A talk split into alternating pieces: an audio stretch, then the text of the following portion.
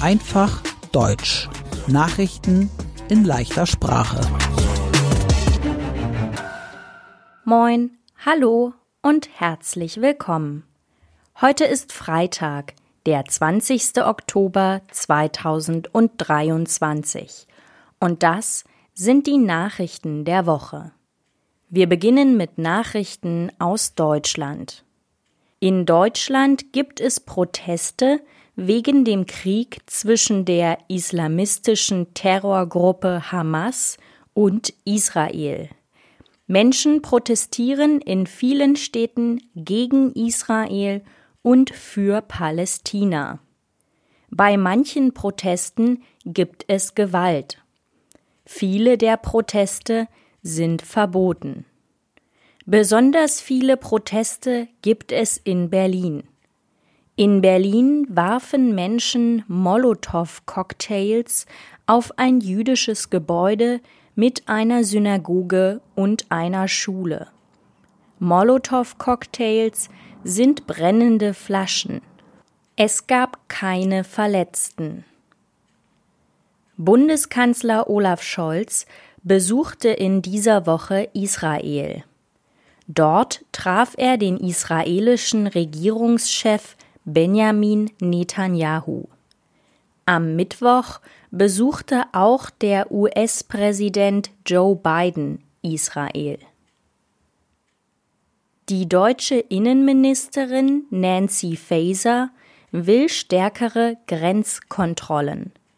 Denn die Regierung will weniger illegale Migration. Es soll mehr Kontrollen geben an den Grenzen zu Polen, Tschechien und der Schweiz. Die deutsche Polizei kontrolliert die Grenze zu Österreich schon jetzt stärker. Es kann bald eine neue Partei in Deutschland geben. Sarah Wagenknecht will eine eigene Partei gründen. Die deutsche Politikerin Wagenknecht war lange in der Partei Die Linken. Aber ihre Meinung ist heute eine andere. Vor allem beim Thema Ukraine-Krieg hat Sarah Wagenknecht eine andere Meinung als ihre alte Partei. Sie will zum Beispiel eine Freundschaft zwischen Deutschland und Russland. Viele Menschen könnten von der linken und von anderen Parteien zur neuen Wagenknecht-Partei wechseln. Und jetzt die Nachrichten aus der ganzen Welt. Der Krieg zwischen der islamistischen Terrorgruppe Hamas und Israel geht weiter. Israel plant eine Bodenoffensive. Das heißt, Israel will einen Angriff mit Soldaten auf dem Boden machen. Tausende Menschen aus Palästina und aus dem Gazastreifen fliehen jetzt. Die Hamas sagt aber, die Menschen sollen bleiben. Die Terrorgruppe Hamas hat jetzt ungefähr 200 Geiseln. Geiseln sind Menschen. Sie werden von der Hamas an einem Ort festgehalten. Die Hamas wollen etwas für die Geiseln. Sonst lassen sie die Geiseln nicht frei und töten sie. In dieser Woche gab es auch einen Angriff auf ein Krankenhaus in Gaza-Stadt. Die Hamas sagt, Israel machte den Angriff. Aber Israel sagt, es war der islamische Dschihad. Der islamische Dschihad ist auch eine Terrorgruppe. Die deutsche Bundesregierung sagt, Menschen aus Deutschland sollten jetzt nicht nach Israel reisen. Ein Mann tötete in der belgischen Stadt Brüssel zwei Menschen aus Schweden. Es waren zwei Fußballfans.